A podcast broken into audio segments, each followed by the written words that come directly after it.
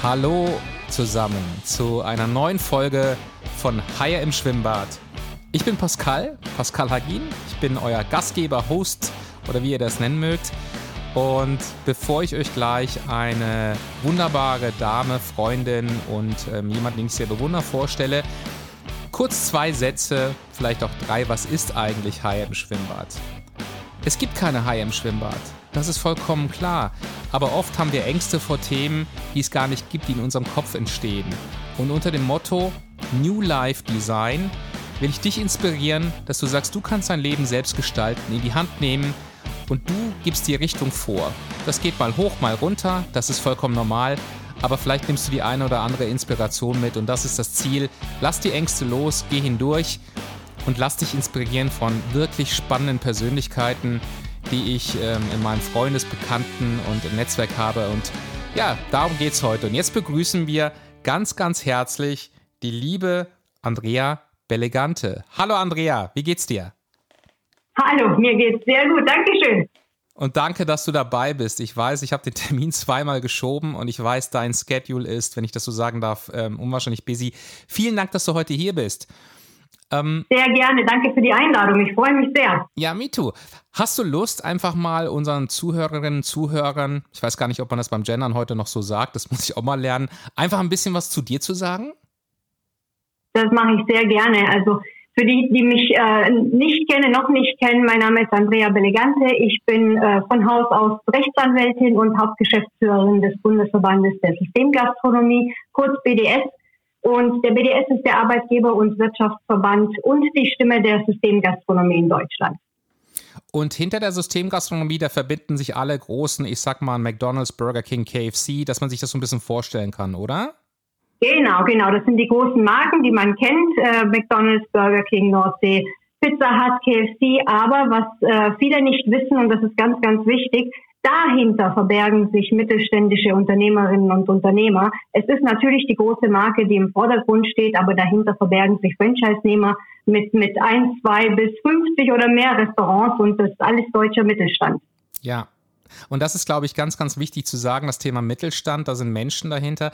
Und wenn wir jetzt gerade mal über vielleicht die aktuelle Situation über Covid sprechen, wie würdest du in so ein paar Sätzen sagen, hat sich da eure Branche verändert oder wie behauptet ihr euch in diesem nicht leichten Umfeld?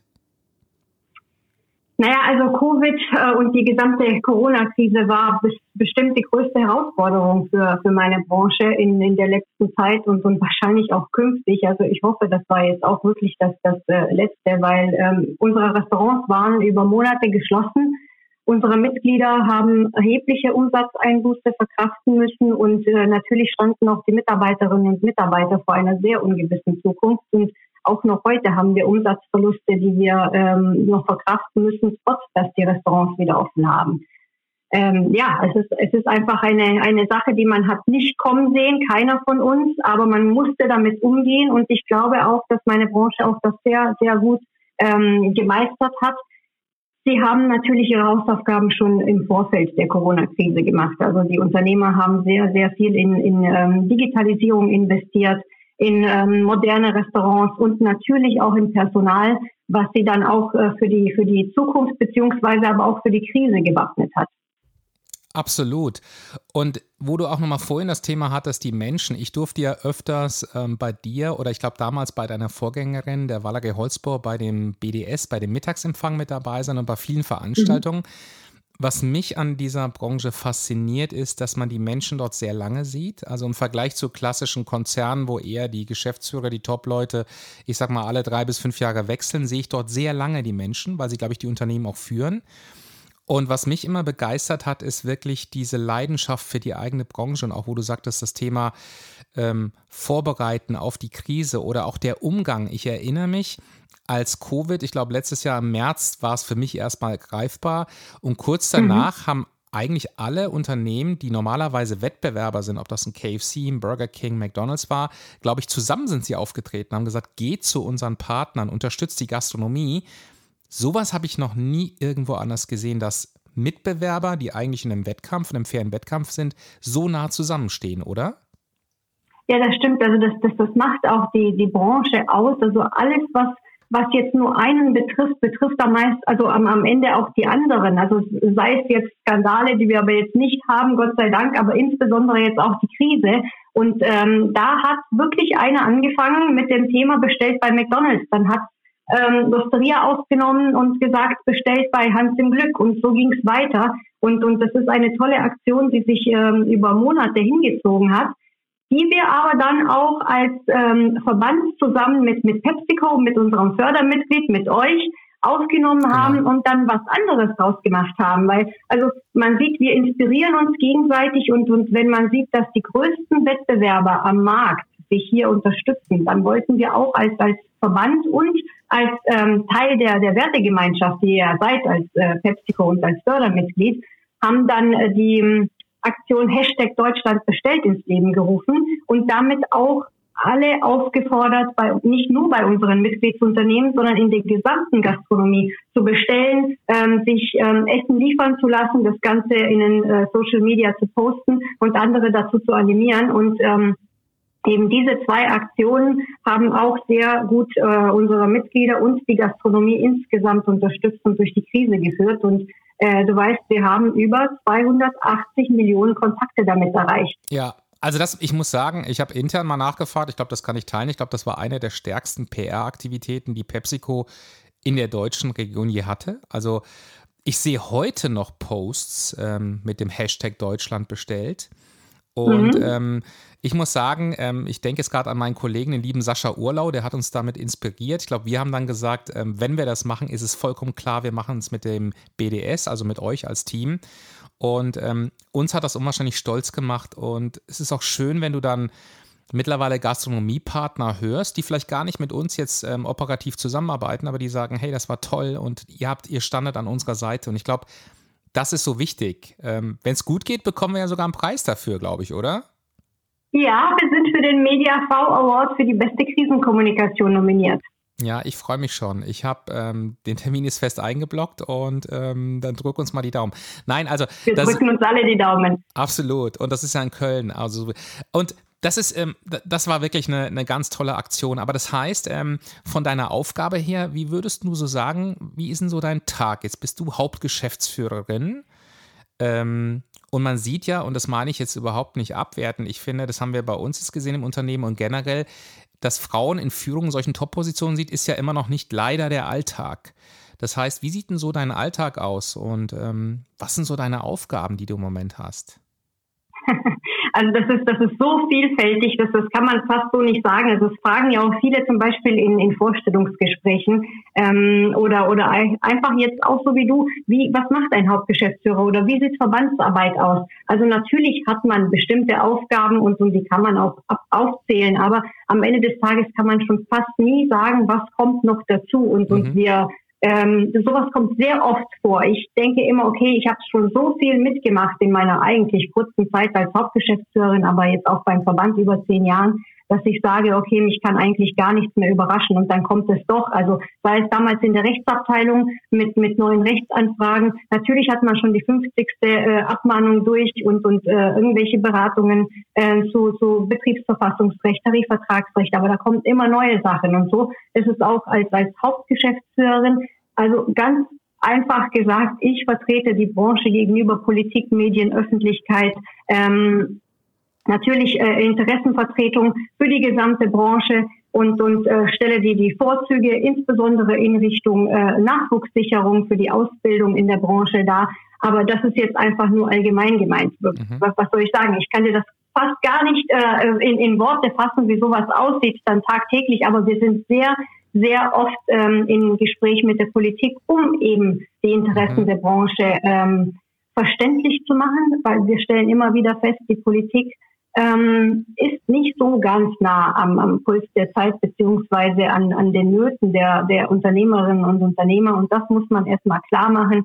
Wie sieht die Branche aus? Ähm, welche ähm, Sorgen hat sie jetzt auch insbesondere in den Corona-Zeiten? Aber auch die, die, die Vorzüge. Also, dass bei uns, dass es bei uns mehrere Berufsbilder gibt, dass wir äh, Menschen aus verschiedensten ähm, äh, anderen Ländern integrieren äh, die Sprache beibringen, ähm, die quasi ähm, in einer Karriere führen. Also das alles äh, gehört zu, zu meinen Aufgaben. Das ist auch nur wirklich ein ganz, ganz kleiner äh, Teil davon. Absolut. Und ich habe ja gerade vor mir liegen das Buch Nachhaltigkeit. Frauen schaffen Zukunft. Ich sehe gerade, das ist Claudia Rankers und Nadine ähm, Kammerlander. Und da ist ja auch mhm. ein ähm, starker Bericht von dir drin. Und ich habe mir den, ich kann das auch jedem nur übrigens empfehlen. Ich habe es noch nicht ganz durch, sehr inspirierend und ähm, macht wirklich Spaß zu lesen. Wir kommen auch gleich ein bisschen zu dir als Persönlichkeit. Aber es war auch, glaube ich, das Thema drin, dass die Branche der Systemgastronomie auch wirklich das Thema ähm, Integration vorangetrieben hat. Ich glaube 2015, als wir das Thema Flüchtlingskrise, wenn ich das so nennen darf, ich glaube, da seid ihr gleich vorgeprescht und habt ähm, Rollen geschaffen, habt äh, Menschen Chancen gegeben. Das erlebt man ja sonst aus anderen Branchen nicht in der Dimension, oder? Naja, also das, das, das mussten wir, also das, die, die, die Not war da. Wir, damals war ich noch Leiterin der Rechtsabteilung ähm, wir haben einfach gemerkt, 2015 äh, stehen wirklich äh, sehr, sehr viele Menschen an den Bahnhöfen und, und Flughäfen und kommen nach Deutschland, äh, sind völlig verzweifelt. Ich meine, sie, sie kommen natürlich nicht aus Spaß, sie haben natürlich sehr, sehr krasse Schicksale zu verkraften. Auf der anderen Seite äh, denkt man natürlich immer noch wie, wie eine Verbandsfrau beziehungsweise als, als Unternehmer und, und denkt, okay, diese Leute sind jetzt da, und wir brauchen Arbeitskräfte. Und das war eigentlich eine super Gelegenheit, natürlich den Menschen zu helfen, weil ich finde, die beste Integration findet nun mal durch Arbeit statt. Und das habe mhm. ich, also ich, mein, ich äh, habe keinen Fluchthintergrund, aber Migrationshintergrund, also ich weiß, wovon ich spreche. Und äh, dementsprechend haben wir uns wirklich mal ähm, eingesperrt, die Juristen, und haben überlegt, wie kriegen wir das eigentlich hin? Keiner hat sich bis dahin Gedanken gemacht oder wusste, wie mhm. man ähm, diese, diese Leute dann in Arbeit bringt. Äh, also alles, was EU war und, äh, und so weiter, das, das wussten wir. Äh, wir haben ja sowieso sehr viele Mitarbeiter aus, ähm, aus äh, den EU-Staaten, aber jetzt mit dem Fluchthintergrund äh, war es natürlich schwierig und dementsprechend haben wir äh, sämtliche rechtlichen Regelungen auseinandergenommen und Möglichkeiten zusammengefasst, wie man ähm, die Leute in, in Arbeit beziehungsweise Ausbildung beziehungsweise auch in äh, Sprachkursen reinbringt. Und mhm. ähm, diesen, diesen Leitfaden haben wir dann den Mitgliedern zur Verfügung gestellt und der befindet sich mittlerweile in der sechsten Auflage, weil sich natürlich Stark. auch die, die äh, rechtlichen Rahmenbedingungen äh, am laufenden Band ändern. Und äh, ja, das, das zeigt auch, wie, wie die Branche funktioniert. Also es waren natürlich auch unsere Mitglieder, die angerufen haben und gesagt haben, da stehen Leute, ich kann denen einen Arbeitsplatz äh, bieten, ich kann ihnen eine Wohnung bieten, tut irgendwas, damit wir zusammenkommen. Und genau mhm. das haben wir gemacht. Nein, es ist auch wirklich bemerkenswert, das von dir zu hören, auch so diese Leidenschaft, aber generell auch ich nehme die Branche unwahrscheinlich offen für diese Themen wahr. Auch zum Beispiel, ich erinnere mich, als Covid kam, war doch die Situation, wo ich glaube, McDonalds, ich glaube, das war damals noch Holger Beek, der, glaube ich, dann mit Aldi Süd oder Aldi Nord zusammengearbeitet hat, gesagt hat, Mensch, lasst uns Mitarbeiter im Temporär tauschen. Ich weiß nicht, ob das 100% mhm. stimmt, aber das sind so Dinge, ähm, wo du vorhin sagtest, die Politik, ihr seid schon in vielen Dingen echt vorne dabei, zumindest in meiner subjektiven Wahrnehmung, oder? Ja, und, und wir versuchen uns auch immer aus eigener Kraft zu helfen. Also natürlich, äh, als, als Verband ist man ja dazu da, die Interessen zu vertreten und auch die Stimme gegenüber der Politik zu heben mhm. und zu sagen, äh, folgendes äh, brauche ich für die Branche und tut irgendwas. Aber bevor bevor wir schreien, ist eigentlich, äh, liegt es schon fast in unserer DNA, dass wir sagen, jetzt schauen wir erstmal, was wir selbst für uns tun können. Und das haben wir jetzt ähm, mit den Flüchtlingen damals gemacht. Dann hat man das jetzt in der äh, Corona-Pandemie gemacht und natürlich auch diesen mhm. Personalaustausch zwischen ähm, dem Restaurant und dem Einzelhandel, dass mhm. man gesehen hat, ich kann jetzt die Leute nicht beschäftigen, meine Restaurants sind zu, mhm. aber der Einzelhandel äh, benötigt Mitarbeiter. Natürlich hat man ähm, gewusst, dass die Gefahr besteht, dass sie dann auch wegbleiben. Andererseits haben wir genau das Gegenteil als, als Erfahrung gemacht. Sie kamen zurück, sie waren nämlich dankbar mhm. für, für die Chance und für das Vertrauen. Und ähm, Super. Wir sind auch mit der, mit der Kurzarbeitergeldregelung äh, vorangeprescht, wie du das gesagt hast. Wir waren die erste äh, Branche deutschlandweit, die eine tarifliche Vereinbarung zur Einführung von Kurzarbeit in der Systemgastronomie abgeschlossen hat, weil wir da genauso vor diesem Problem standen, was machen wir jetzt? Also wir müssen die Restaurants zumachen, was machen wir mit den Mitarbeitern? Und es gab ja von der Bundesagentur für Arbeit die äh, Kurzarbeitergeld, ähm, äh, also dass man Kurzarbeitergeld beziehen konnte, aber dazu hat man eine Vereinbarung benötigt, beziehungsweise unsere Unternehmer waren darauf angewiesen, mit jedem einzelnen Mitarbeiter eine einzelvertragliche Vereinbarung abzuschließen. Und äh, dann haben sich natürlich unsere Mitglieder gedacht, wozu habe ich eigentlich einen Verband? Mhm. Und dementsprechend sind wir wieder in Dialog getreten, was aber sehr schnell gehen musste mhm. und haben dann mit unserem Sozialpartner der äh, NGG eben diese Vereinbarung getroffen, ähm, so dass die Mitarbeiter nicht entlassen werden, dass sie in Kurzarbeit geschickt werden können. Und wir haben auch noch die, das Kurzarbeitergeld auf 90 Prozent des äh, Netto aufgestockt so dass sie auch weiterhin ihre mhm. Kosten tragen. Und ganz kurz, NGG ist, glaube ich, Nahrungs-, Gaststätten, Genuss. Nahrung, Genuss, Gaststätten. Okay, das muss nur verstehen. Und also, das heißt, im Grunde genommen seid ihr so, ich sag mal, wenn ich jetzt Franchise-Partner bin, dann seid ihr so, ich sag mal, ich will jetzt nicht sagen das Backoffice, aber ihr haltet mir alles vom Hals, ihr helft mir im Bereich Legal, ihr seid kreativ und ihr redet mit der Politik, was ich als Franchise-Partner gar nicht machen könnte. Das heißt, ihr bündelt das und du bist so das Sprachrohr. Kann man das so ein bisschen zusammenpacken?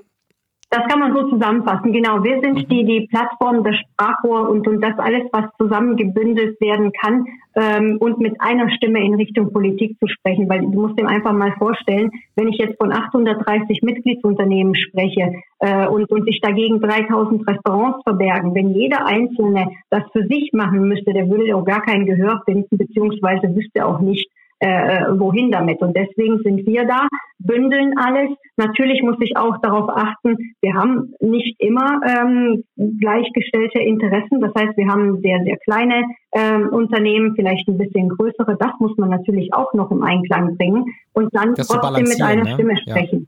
Dass man das ausbalanciert, auch ein bisschen die Interessen, ja. oder? Ja. Ja. Aber im Grunde genommen habt ihr alle Player dabei. Also ich weiß, ich glaube, ich habe euren Verband kennengelernt, ich meine 2008, 2009 und ich glaube, wir haben uns kennengelernt vor acht, neun oder zehn Jahren. Mittlerweile würde ich sagen, ihr habt doch alle großen, also groß und klein sind doch eigentlich alle bei euch, würde ich jetzt mal so sagen, oder? Also nicht so ganz alle am Markt, es sind noch, noch äh, ein paar andere, die, die noch nicht dabei sind, aber okay. die, die großen machen wir, ja. Aber hoffentlich sehen die ja, was wir mit Deutschland äh, bestellt gemacht haben, lassen sich dann überzeugen, weil das hat, ähm, ist, glaube ich, schon einzigartig. Und ähm, ja. Jetzt haben wir ja von dir so ein bisschen gehört, so ähm, was du machst. Also vielen Dank erstmal dafür. Jetzt bist du an der Spitze des Bundesverband der Systemgastronomie. Und du hast vorhin schon mal so anklingen lassen, ich weiß nicht, ob du sagst, das Migrationshintergrund, aber du kommst nicht aus Deutschland. Willst du uns mal kurz so ein bisschen oder auch ein bisschen länger deine Geschichte erzählen, wie du nach Deutschland kamst und wie du diesen Weg gegangen bist? Weil bei Heim Schwimmbad geht es auch um Inspiration und ich bin mal so froh oder generell, du bist übrigens die erste ähm, Dame, die ich meinen Podcast habe, freut mich nochmal ungemein mehr. Und einfach mal so ein bisschen, wie war der Weg, weil ähm, das klingt ja alles so professionell und das ist ein Standard, aber das war mit Sicherheit kein einfacher Weg, oder? Das war nicht einfach. Also jetzt so im, im, im Nachhinein betrachtet äh, habe ich schon gemerkt, okay, das ist schon, es waren schon sehr viele Hürden, die ich genommen habe, aber ich bin ja so nicht rangegangen. Ich habe erst im Nachhinein äh, gemerkt, wie schwer es war, weil ich einfach ähm, immer sehr, sehr positiv äh, eingestellt war. Also ich bin mit 13 mit meinen Eltern und mit meinem Bruder aus Rumänien nach ähm, Deutschland ähm, ausgewandert, also typisch Wirtschaftsflüchtlinge aus, äh, aus dem Ostblock. Ich habe zu dem Zeitpunkt kein Wort Deutsch gesprochen. Bin sehr naiv an die Sache rangegangen. Es war einfach klar, also äh, wir wandern nach Deutschland aus und, und es wird alles äh, äh, schön und, und es wird uns wieder gut gehen und dann zu merken, ich habe keine Freunde mehr, äh, ich kenne hier niemanden, ich kenne die Sprache nicht. Das war natürlich schon ein, ein Kulturschock. Ich hatte keine Ahnung, was man da für Möglichkeiten hat, aber ich hatte sehr viel Glück, dass meine Eltern mich äh, von Anfang an unterstützt haben. Also ich wusste ehrlicherweise schon in der siebten Klasse noch in Rumänien, dass ich Jura studieren will. Und äh, diesen Weg wollte ich auch hier verfolgen. Und in der Sprachschule hatte ich einen sehr, sehr netten Lehrer, der äh, mit mir Englisch und Französisch gesprochen hat, weil ich ja eben Deutsch noch nicht äh, konnte. Und äh, mich gefragt hat, was ich äh, später machen will. Dann habe ich ihm gesagt, naja, also eigentlich äh, Jura. Ähm, er hat sich ein bisschen gewundert, hat gesagt, okay, du hast einen langen Weg vor dir, äh, folgendes musst du machen. Und dann hat er mir den konkreten Weg erklärt, also insbesondere, dass ich Abitur brauche. Und ähm, ja, also ich habe aber eigentlich ganz klein angefangen. Ich habe vier Monate in der Sprachschule verbracht, so dass ich einigermaßen mich verständigen konnte. Ähm, dann bin ich auf die Hauptschule gewechselt, habe dort die achte und neunte Klasse gemacht. Die zehnte war ich auf der Realschule und dann äh, bin ich aufs Wirtschaftsgymnasium gewechselt. Also genau, um dieses Ziel Abitur zu erreichen. Und äh, danach war es ganz klar, also ich bin auch dabei geblieben, mhm. dass es Jura werden wird. Ähm, waren auch viele, die nicht dran geglaubt haben, aber eben meine Eltern, ähm, mhm. viele Lehrer und mein Mann, damals noch Freund, den ich auf dem Pausenhof in der Hauptschule kennengelernt habe, das war auch einer, der mich von Anfang an unterstützt hat und gesagt hat, wenn das jemand schafft, dann, dann wohl du.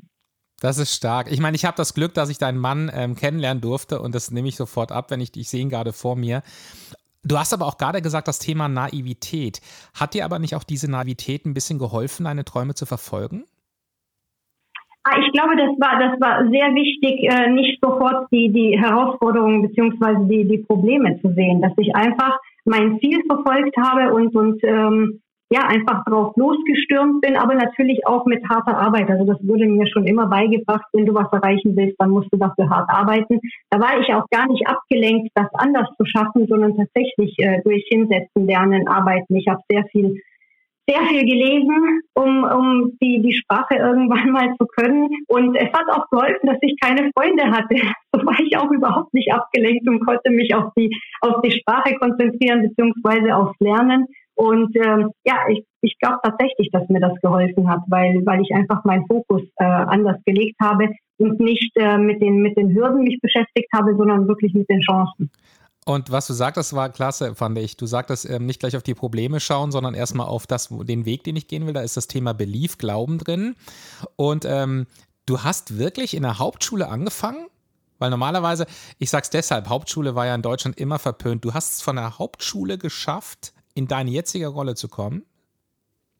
Ja, ja, also ich hatte, ich, ich hatte die Empfehlung für die Realschule, aber okay. ich war so ehrlich zu mir zu sagen, innerhalb von einem Jahr schaffe ich es nicht, äh, einen, einen Abschluss in der Realschule hinzulegen, insbesondere jetzt mit der, mit der deutschen Sprache.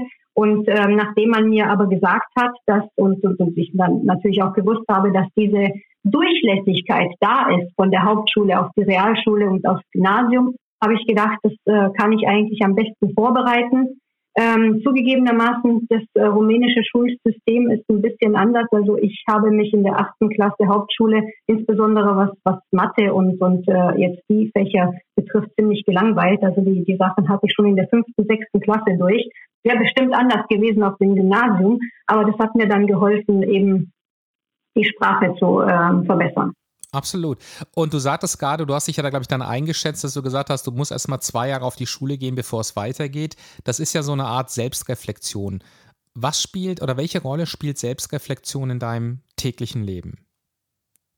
Naja, also das äh, sollte eigentlich bei, bei, bei vielen oder bei allen eine Rolle spielen und einfach mal auch die, die Selbsteinschätzung. Ich weiß, dass viele viele Frauen sich äh, zunächst einmal äh, nicht trauen, beziehungsweise man, man kennt ja die, die Sache mit den Stellenausschreibungen, wenn eine Frau äh, so, so ziemlich alles erfüllt, aber eine Sache nicht, dann bewirbt sie sich schon, äh, schon einmal nicht. Und umgekehrt äh, sieht es vielleicht bei, bei Männern aus. Also da würde ich auch die Frauen ermutigen, ähm, ein bisschen anders daran zu gehen und sich auch zutrauen, auch mal etwas anzunehmen, was man noch nicht perfekt kann, aber gewillt ist, daran zu arbeiten und genau das zu ändern. Und ich, ich stand natürlich auch vor dieser Aufgabe, als ähm, damals meine Vorgängerin den Job gewechselt hat und, und äh, vom Verband weg ist. Ich war noch ihre Stellvertreterin und da hat sich natürlich die Frage gestellt, äh, wer kommt nach? Und, und äh, in der Verbandswelt wird natürlich auch sehr viel extern äh, besetzt. Andererseits habe ich gedacht, Moment,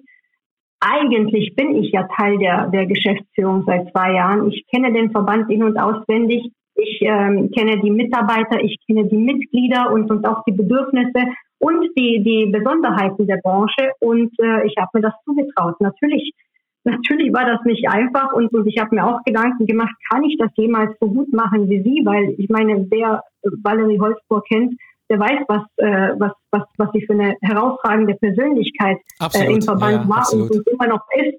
Und ähm, da stellt man sich schon natürlich die Frage, kann man in diesen Fußstapfen tre treten? Und äh, dann habe ich mich aber korrigiert und, und gesagt, Moment mal, das musst du gar nicht machen. Du machst es eigentlich genauso, wie du das machst. Und äh, ich finde, ich bin sehr gut damit gefahren. Wir ähm, sind immer noch im, im regen Kontakt miteinander und sie sagt auch, das, was du machst, machst du anders als ich, ist aber perfekt einfach für, für deine Situation beziehungsweise für die jetzige Situation des Verbandes und der Branche. Und ähm, dementsprechend, also man muss ja nicht irgendjemand nacheifern und, und eine, eine Kopie schaffen und das wollte ich auch nie machen. Und das äh, spiegeln mir auch die Mitglieder wieder. Ja, das, und das hast du eingangs gesagt, deinen eigenen Weg gehen. Und ähm, ich habe den Eindruck, ich kenne dich jetzt seit vielen, vielen Jahren, aber auch jetzt in dem Podcast, du bist sehr, sehr bei dir. Ähm, wirkt auch für mich, das wurde dir nicht immer alles geschenkt. Also ich glaube, du hast dir, wenn ich das so höre, alles wirklich hart erarbeitet. Aber der Kontext der, oder der, die Summary, die ich so, wenn ich das so in den ersten 20 Minuten ist so, du gehst einfach deinen Weg. I did it my way, ja. so ein bisschen, finde ich ähm, ein ganz starkes Wertesystem. Das sagt ja auch der, der Miguel Ruiz, der hat die vier Versprechen rausgebracht, der lebt in Kalifornien und der sagte auch immer, geh deinen Weg, der Weg der anderen ist für die anderen. Und das, das klingt so bei dir raus, das finde ich wunderbar. Wenn wir mal Dankeschön. gerne, wenn wir über das Thema ähm, Frauen sprechen, ähm, in meiner Firma generell habe ich den Eindruck, oder generell in diesen ganzen amerikanischen Großkonzernen ist aus meiner Sicht seit zwei, drei Jahren klar die Richtung, ähm, wenn wir zwei Gleichqualifizierte haben, so wird das immer gesagt, wird erstmal wieder die Frau ähm, priorisiert, weil in den vergangenen Jahren merkt man einfach, der Diversity-Split passt nicht. Und das sieht man auch sehr deutlich. Oft in Geschäftsführungen sind immer deutlich mehr Männer. Bei uns zum Beispiel in Deutschland ist es, glaube ich, 50-50, also da sind wir sehr weit vorne. Wenn ich allerdings in manche anderen Firmen gucke, gerade in der Automobilindustrie oder Tabakindustrie, dann habe ich, wenn ich auf die Seiten gehe, nie den Eindruck, dass da eine Balance ist. Wie nimmst du das wahr? Ist da eine Balance und geht die in die, ich sag mal, richtige Richtung, dass es mehr diverse wird? Also es wird immer mehr ähm, divers und, und, und das äh, wird sich auch äh, über, die, über die nächsten Jahre, glaube ich, auch in die, in die richtige Richtung entwickeln. Aber ja, also ich glaube, wir müssen viel weiter vorher anfangen. Also als die Sache mit der Quote kam, die Quote kam ja nicht umsonst. Also offensichtlich sind da zu wenig Frauen.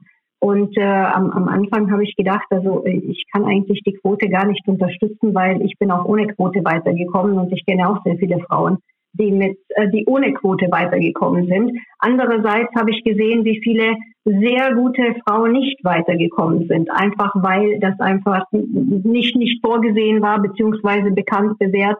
Ähm, wir haben keine Frauen, wie du schon gesagt hast, in der Autoindustrie oder, oder IT oder ähm, jetzt in den MINT-Geschichten, dass sie da einfach nicht weiterkommen. Da habe ich ein bisschen meine Meinung geändert in Richtung Quote. Jetzt muss es aber natürlich auch äh, dementsprechend, wie du gesagt hast, bei gleicher Qualifikation. Es muss einfach die Qualifikation gegeben sein, weil es hat ja schon sehr viele Wechsel, äh, wenn du dich erinnerst, so die letzten Monate und Jahre gegeben, Frauen, die ähm, an die Spitze kamen durch oder naja, vielleicht nicht zugegebenermaßen, aber durch die Quote und dann nach ein paar Monaten oder, oder weniger als zwei Jahren wieder gewechselt wurden. Es ist halt natürlich die Frage, ähm, auf was das beruht. Also ich glaube, das, das ist ein sehr äh, tiefgreifendes Thema. Das, das kann man so nicht äh, konkret sagen. Aber wenn man das eigentlich so ähm, zusammenfasst, dass es immer auf die Leistung ankommen muss, eben mit dieser kleinen Hilfe der, der Quote, dann glaube ich, sind wir auf, dem, auf dem richtigen Weg. Ich bin aber absolut dagegen, ähm, da jemand zu, zu installieren, nur aufgrund des Geschlechts, weil mhm. das kann einfach noch schief gehen. Ja, ich, ich sehe zwei Dinge. Du sagtest eingangs, ähm, und da bin ich komplett bei dir, ohne Stereotype haben zu wollen. Ich nehme oft Frauen im Mittelmanagement, die aufsteigen, die so als High Potentials gesehen werden, wahr, dass die sich brutal kritisch sehen. Neun Dinge machen sie super in der Selbstwahrnehmung, mhm. die zehnte vielleicht nicht ganz so. Nee, dann mache ich es nicht. Ein Mann oder viele Männer, würde ich sagen, ticken da anders. Das ist für mich das eine Thema, deshalb finde ich stark und ich darf die eine oder andere Dame coachen und das ist so was mir Leidenschaft gibt, wo ich immer sage, ähm, seht euch doch nicht so, so kritisch. Denkt mal einen Schritt zurück, Evolution. Wer schafft Leben auf der Welt? Das sind Frauen. Punkt. Und wenn man sich überlegt, ähm, welchen Stellenwert Frauen teilweise auf der Welt haben, dann ist, dann passt das irgendwie nicht. Ohne Frauen gibt es kein Leben. Und ich merke das auch öfters in Unternehmen, das ist aber, ich glaube, eher bei älteren Managerinnen und Managern, dann kommt das Thema Kinderkriegen. Das ist so dieser Pink Elephant, da spricht keiner drüber, aber da sagt man, ja gut, dann ähm, wir brauchen jetzt jemanden, der hier im Office ist und wenn die Dame jetzt schwanger ist, dann hilft das nicht. Da will immer niemand drüber sprechen. Und ich finde, das ist noch nicht so richtig gut gelöst. Ich habe noch nicht den Eindruck, dass ganz, ganz viele Firmen darauf ähm, eingestellt sind. Aber ich müsste wirklich sagen, was ich mir wünschen würde, und das würde ich gerne als Inspiration mitgeben, dass ähm, eine Frau sich nicht zu kritisch sieht und einfach sagt, Mensch, ich starte durch, genau wie du es gemacht hast. Du bist das Paradebeispiel. Und das ist, was ich gerne auch im Coaching weitergebe.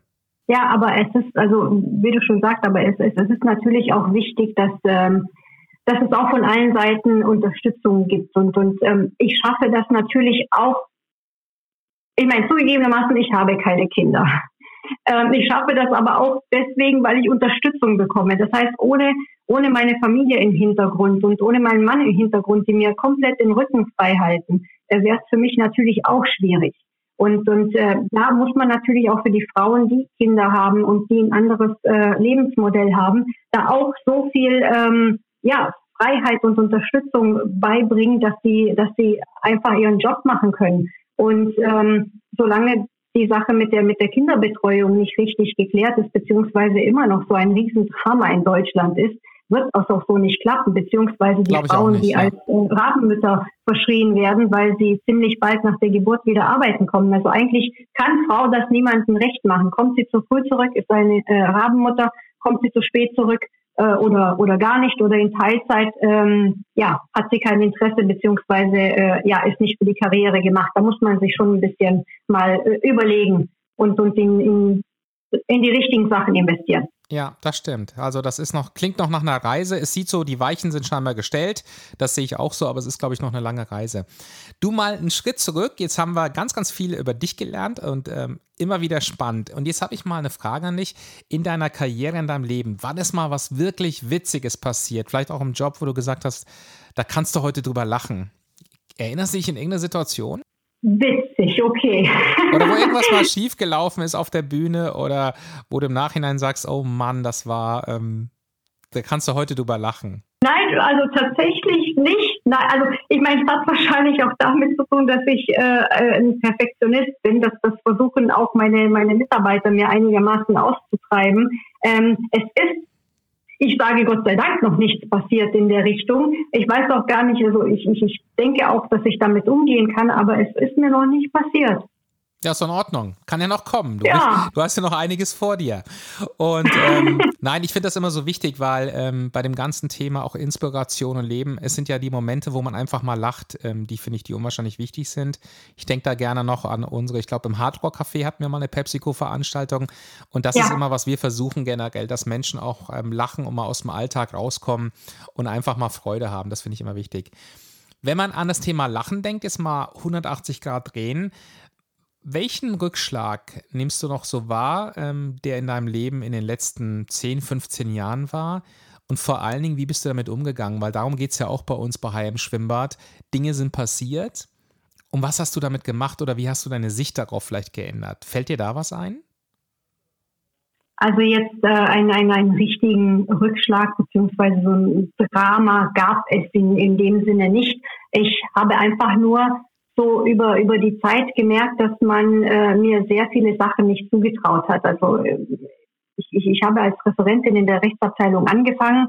Ähm, das, das war okay, aber dann quasi mit dem ähm, Weitergehen der Karriere hat man schon gemerkt, okay, ähm, ob sie das alles kann. Also zum Beispiel als, als äh, junge Rechtsanwältin musste ich ein Arbeitsrechtsseminar halten ähm, innerhalb des Verbandes und war gerade dabei, mein, mein Laptop aufzubauen und mit dem Beamer zu verbinden. Und da kam ein älterer Herr aus dem Publikum und äh, hat mich angesprochen, wann der Herr Rechtsanwalt denn kommen würde, oh, okay. damit wir starten können. Und es war irgendwie für ihn ganz klar, eine, eine junge, blonde Frau kann das eigentlich gar nicht. Er sagt, ja, nehmen Sie bitte Platz. Ich würde das heute für den Herrn Rechtsanwalt übernehmen. Mhm. Er kann heute leider nicht. äh, ja, also sowas habe ich natürlich schon sehr oft erfahren, dass man mir einfach Sachen nicht zugetraut hat. Und ich meine, du kennst mich persönlich, du weißt, wie ich aussehe, klein, zierlich, blond. Ja. Ähm, ja, noch einigermaßen jung. Ich meine, das wird sich zwangsläufig ändern. Wahrscheinlich äh, bekomme ich dann auch mehr äh, zugetraut beziehungsweise mehr Vertrauen entgegengebracht. Ähm, wobei ich glaube, äh, naja, also mittlerweile sollte sich mal herumgesprochen haben, dass ich das jetzt gar nicht mal so schlecht mache. Nur in, ähm, in so einer Verbandswelt ist natürlich auch äh, sehr männlich äh, geprägt. Es ist natürlich ähm, muss man sich erstmal ein Standing erarbeiten. Und wenn man so einen Raum betritt äh, voller Männer, ähm, und, und man quasi schon fragend, man sieht schon in den Augen, okay, jetzt kommt endlich der Kaffee, ist natürlich schwer. Aber äh, ja, ich habe es, ich, ich, ich habe es überstanden und, und äh, dass das äh, funktioniert. Aber wie gesagt, das ist alles kein Drama. Ähm, ich, ich wünsche es ähm, Nachfolgerinnen natürlich nicht. Ich möchte natürlich, dass äh, andere Frauen das so nicht erfahren, aber es hat mich jetzt nicht äh, hat mich nicht fertig gemacht. Das ist in Ordnung. Wahrscheinlich sogar stärker. Und im Grunde genommen hattest du jetzt ja eine lustige Situation geschildert, weil ich stelle mir wirklich vor, wie das Gesicht dieses Mannes entgleist ist. Und er ist wahrscheinlich dann bei dem Vortrag geblieben oder hat er den Raum verlassen? Weißt du das noch? Nein, er ist bei dem Vortrag geblieben, hat auch sehr viele Fragen gestellt und hat sich ähm, am Ende des Seminars nochmal äh, entschuldigt für seine Bemerkung mhm. und äh, dann festgestellt, dass er jetzt langsam äh, seine Sicht ändern müsste, weil ähm, ja, wir Frauen sind schon sehr weit. Das, äh, ja, ich ich lasse das jetzt mal unkommentiert, ob das jetzt gut oder schlecht war. Wobei, wenn ich das jetzt so höre, trotzdem ja stark, dass er die Größe hatte, sich zu entschuldigen. Muss ich sagen. Das, das finde ich jetzt auch toll. Also, nee, klasse. Und ich meine, das Thema Vorurteile und so weiter, das habe ich gehört, das war öfters, aber das hast du ja überall entkräftet. Aber ich glaube, das ist auch inspirierend für jemanden, der jetzt zuhört, dass man sich nicht abschrecken lässt. Ähm, ich glaube auch ganz wichtig ist bei dem Thema ähm, Feedback, alles im Grunde genommen, das sagt der Christian Bischof immer sehr schön im Leben, ist Projektion.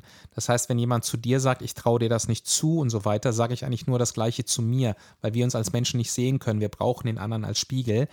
Das hat mir zum Beispiel unwahrscheinlich geholfen, um Stärke zu geben. Ähm, um da auch wirklich selbstbewusster zu werden. Und vielleicht eine Sache, ähm, die ich dir erzählen kann zum Thema Lachen, die aber auch, glaube ich, hilft es gibt ja, ähm, ich weiß nicht, wer das Buch geschrieben hat, da geht es darum, wenn du in wichtige Meetings gehst oder wichtige Termine hast, geh für zwei, drei Minuten ähm, auf die Toilette und mach so eine Pose, wo du die Arme, ich sag mal so, mit Fäusten ballst über deinen Kopf, so eine Siegerpose. Ich glaube, das heißt Power Posing. Es hat wahrscheinlich einen, ja. richtigen Begriff. Das fühlt sich unwahrscheinlich dumm an und ich habe einmal nur erlebt, dass ein Kollege dann auch in die Toilette kam. Der wundert sich natürlich, wie ich dann vorm Spiegel stehe. Aber ich muss sagen, das sind echt so die kleinen, die kleinen Kniffe. Ich meine, da schreiben, ähm, ich glaube, eine Dame ist das, schreibt ein Buch darüber, was ein Weltbestseller geworden ist. Ich merke halt immer, es gibt Tools, die wir nutzen können. Wir werden Vorurteile, werden uns begegnen. Wie kann ich mich stärken? Wie kann ich Ressourcen in mir freischalten? Und dazu hatten wir vor ein paar Wochen auch mit dem wunderbaren Evan Bortnick einen NLP-Podcast. Das hilft auch nochmal, weil du einfach Ressourcen brauchst, die du einfach nutzt und ich sag mal, wie so ein Kartenspiel dann einfach ziehst. Ja. Wie sieht denn bei dir, ähm, Andrea, das Thema Dankbarkeit aus? Welche Rolle spielt Dankbarkeit in deinem Leben? Und wie gehst du damit, wie zelebrierst du sie vielleicht? Also Dankbarkeit spielt wirklich eine, eine sehr große Rolle, vor allem ähm, wenn ich wenn ich jetzt auch mit mit äh, jungen Frauen spreche. Also ich habe jetzt äh, mit, mit vielen Studentinnen und Studenten Interviews geführt und ähm, wenn ich sehe, wie sie wie sie zu mir hochblicken und sagen, sie haben da so viel geschafft und sind eigentlich so jung und, und dann denke ich auch, ja, eigentlich, es ist schon Wahnsinn, was, was ich in der, in der Zeit, ja, aus eigener Kraft geschafft habe und, und ich bin auch wirklich, wirklich dankbar dafür, weil es ist alles nicht selbstverständlich. Also ich bin Gott sei Dank gesund, ähm, ich habe sehr viel Unterstützung, man hat an mich geglaubt und, und ähm, ich habe quasi alles geschafft, was ich mir vorgenommen habe und das noch als, als äh, kleines Kind damals. Das heißt, ich, ich bin mir dessen sehr bewusst ähm, und, und ich bin auch dankbar. Und das, ähm, also ich stehe wirklich morgens auf und denke, okay, also dir geht's wirklich gut, du hast alles geschafft, du bist einfach dankbar und genau das gebe ich auch weiter. Ich möchte auch wenn, wenn, wenn ich sehe, dass viele Leute so pessimistisch ähm, äh, ihren, ihren Tag beginnen, beziehungsweise äh, überhaupt im Alltag sind, alles stimmt nicht, alles passt nicht. Und wenn man sie einfach mal drauf hinweist, was sie alles richtig gemacht haben, was sie alles haben, was andere nicht haben, was sie geschafft haben, dann merkt man natürlich auch, dass da ein, eine, eine Mindset-Änderung stattfindet. Und genau das will ich auch weitergeben. Sieh einfach mehr auf, der, auf die positiven Seiten. Sieh einfach mehr, was du geschafft hast und was du noch schaffen kannst, anstatt äh, die ganze Zeit das Glas äh, halb leer zu sehen. Und wie machst du das mit dem Weitergeben? Führst du dann, machst du Coachings oder ähm, bist du einfach auf dem Dialog mit Menschen? Ich bin sehr oft im Dialog. Ich, ich, ich werde natürlich auch viel von, von vielen äh, angesprochen, beziehungsweise die Studenten, die auch ähm, mit, mit ihren äh, Masterarbeiten kommen und äh, äh, Interviews führen, beziehungsweise Verbandskollegen, ähm, die, die jetzt ähm, noch, noch Referenten sind oder, oder Abteilungsleiter, die dann sagen, wie, wie haben sie das geschafft? Und, und äh, ich meine, es ist natürlich nicht einfach ich, ich, ich habe mich auch manchmal gefragt, wie kannst du eigentlich nachts ruhig schlafen, äh, wenn du jetzt einen äh, Tarifvertrag für 120.000 Mitarbeiter abschließen musst und, und äh, sämtliche Unternehmen und, und bekannten Marken dieser Welt äh, stecken dahinter. Aber ja, also wie gesagt, einfach konzentrieren, fokussieren und dann auch immer wieder sich im äh, Gedächtnis rufen, was man auch bis jetzt geschafft hat und dass es alles nicht selbstverständlich ist, kein Zufall ist und eigentlich auch kein Glück, sondern wirklich auch sehr, sehr viel Können und Arbeit. Können, Arbeit und würdest du auch sagen, Glück spielt ein bisschen eine Rolle dabei? Natürlich ist ein bisschen Glück immer mit dabei, weil also immer am richtigen Ort zur richtigen Zeit zu sein. Also für mich war es ein, ein Riesenglück und, und äh, Zufall äh, gewesen, einfach auf diese Branche, auf diesen Verband zu stoßen. Was ich wusste, war nur, dass ich Arbeitsrecht äh, machen will und, und dass ich in einem Arbeitgeberverband arbeiten will die Branche, ähm, meine damalige Hauptgeschäftsführerin und so weiter. Das war alles Zufall und das war aber auch Glück. Also sie hat mich auch unterstützt auf meinen äh, weiteren Weg und sagen wir so, vielleicht wäre ich lang nicht dort, wo ich jetzt bin, hätte ich sie nicht kennengelernt oder wäre ich nicht für diese Branche, ähm, ja, in dieser Branche eingestiegen. Ja, und ich muss sagen, ich habe vor kurzem mit Valerie telefoniert, eine wunderbare Persönlichkeit. Also ich muss sagen, die mich auch wirklich in meinem Leben echt inspiriert hat. Jetzt triffst du ja in deiner Rolle auch, ähm, ich sag mal, von jung bis alt. Du triffst wahrscheinlich die ganz Jungen, die in die Ausbildung gehen. Ähm, du triffst die, die vielleicht schon 20, 30 Jahre mitgeben sind. Was gibst du, wenn du zu den Jüngeren sprichst, was gibst du denen mit ähm, an Werten, an, an Learnings oder was würdest du ihnen gerne mitgeben von dem, was du gelernt hast? Naja, ich höre mir immer an, ähm, was sie für, für, für Vorstellungen haben. Und am meisten kommt man natürlich auch mit der jungen Generation in Kontakt, wenn es um, um Ausbildung geht, beziehungsweise auch ähm, wenn es um, um Karriere geht. Und dann hört man sich natürlich an, wie stellen sie sich das vor. Und ich stelle fest, ja, erschrocken. Äh, ich weiß, alle werden sich jetzt wundern, äh, dass ich da darüber erschrocken bin, aber dass die ganz anders an die Sache rangehen. Also wie gesagt, ich komme aus einem anderen Kulturkreis. Ich bin schon immer auf Leistung getrimmt gewesen, aber nicht im Sinne von, ich habe darunter gelitten, sondern ich kannte es nicht anders. Und es wundert mich schon ein bisschen, wenn jemand, der gerade die Uni abgeschlossen hat, äh, dann ähm, ja in Teilzeit arbeiten will oder viel mehr, viel mehr Wert auf Teilzeit als auf Arbeit legt, weil anders, ich, ich bin einfach anders äh, damit umgegangen, beziehungsweise ich, ich verstehe meine Rolle anders. Andererseits, auch, ich, ich bin halt nun mal auch Hauptgeschäftsführerin, ich äh, habe einen anderen Fokus. Es wundert mich nur ein bisschen, weil ich finde, erstmal kommt natürlich die Arbeit. Ich muss mir was erarbeiten, eine Karriere, ein, ein, einen sicheren Job, ein Auskommen, um dann natürlich auch ähm, ja ein bisschen mehr in Richtung Privatleben beziehungsweise weiter zu haben. Also das ist so eine Sache, da komme ich nicht so ganz damit klar, aber natürlich muss man das beachten und es ist nun mal die Generation, die nachkommt und, und wenn man darauf nicht hört, sondern nur seine eigene Schiene fährt, da kommt man da auch nicht weiter. Also da muss ich auch an, an mir arbeiten, ähm, das zu integrieren, zu verstehen und, und deswegen unterhalte ich mich auch wirklich sehr oft äh, mit dieser Generation, um zu merken, okay, wo liegen da die Schwerpunkte und auch äh, um, um mich ein bisschen auch dem, dementsprechend anzupassen. Ich habe nun mal auch dann äh, Mitarbeiter oder Studenten, die aus dieser Generation kommen und die muss ich natürlich auch verstehen. Ja, und das ist so ein bisschen, ja klar, erst die Arbeit, dann das Vergnügen. Und ich muss sagen, ich bin ein ganz großer Fan der Generation Z, also dieser 25-jährigen, ich nenne das Kohorte. Und ich erlebe das genauso wie du. Ich ähm, denke manchmal, wenn jemand sagt, jetzt habe ich studiert und jetzt gehe ich erstmal, mache eine Weltreise, meine Vermutung ist oft, ähm, entweder haben sie sich das selbst finanziert, haben gearbeitet oder sie haben halt einfach Eltern dahinter. Ich glaube, wir sind auch in so einer Erbengeneration mittlerweile, dass vielleicht die Rahmenbedingungen anders sind. Ich erlebe auf der anderen Seite auch einen wahnsinnigen Druck auf diese Generation im Bereich Schule, im Bereich Ausbildung, wenn ich sehe, was die teilweise für Lebensläufe hinlegen, was die für Master haben, in welchen Ländern die gearbeitet haben, in diesen jungen, jungen Jahren, wo ich dann manchmal meinen Lebenslauf sehe und sage, wow, da würde ich noch nicht mal mehr als Praktikant eingestellt, wenn ich sehe, was wir heute suchen. Also ich finde es eine ganz spannende ähm, Generation, kann aber auch sehr, sehr gut deine Punkte verstehen. Ähm, wie ist das, lieber Andrea? Und das ist immer so die Frage, die ich so eigentlich zum Schluss stelle. Eigentlich habe ich eine übersprungen, die heißt, wie bekommst du im Leben, was du willst? Aber das hast du vorzüglich eigentlich jetzt die letzte Dreiviertelstunde uns wirklich toll dargelegt. Die, die letzte Frage, die ich immer wieder habe, und dann kommt noch eine spontane, auf die habe ich dich nicht vorbereitet, aber keine Angst. Wann hast du zum letzten Mal was zum ersten Mal gemacht? Okay, das ist sehr spontan. Ähm, hm.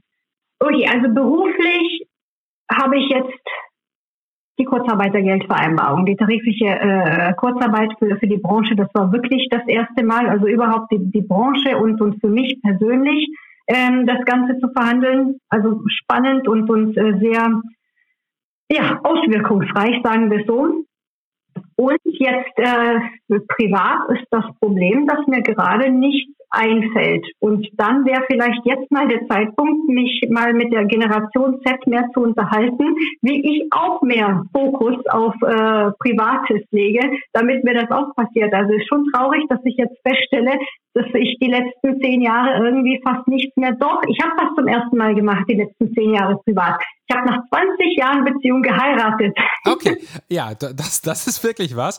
Und, äh, und einen ganz tollen Mann, das kann ich bestätigen. Und es war doch gerade toll, was du auch gesagt hast. Manchmal nimmt man so eine Inspiration mit. Vielleicht inspiriert dich das jetzt, ähm, da auch nochmal das eine oder andere mitzunehmen. Denn eins dürfen wir alle nicht vergessen dieses Leben ist endlich. Und wie sagte einer meiner letzten Gäste, ich glaube der Willi Häuser aus dem Bestattungsunternehmen, wir kommen hier alle nicht lebend raus. Darf man nicht vergessen. Ja. Und ja. Ähm, Liebe Andrea, das waren jetzt tolle 46 Minuten. Wir sind fast durch. Ähm, jetzt habe ich dich, und das hast du vorhin ja beschrieben, ähm, ich sehe dich ja, ähm, du bist sehr schlank, ähm, du bist, glaube ich, sportlich. Du bist, wie oft gehst du denn überhaupt in der Woche wirklich noch draußen essen? Bist du wirklich oft bei deinen Kunden und isst? Weil das, wenn ich dich so sehe, du siehst sportlich aus und so weiter. Wie, wie passt das? Oder habe ich da ein falsches Bild im Kopf?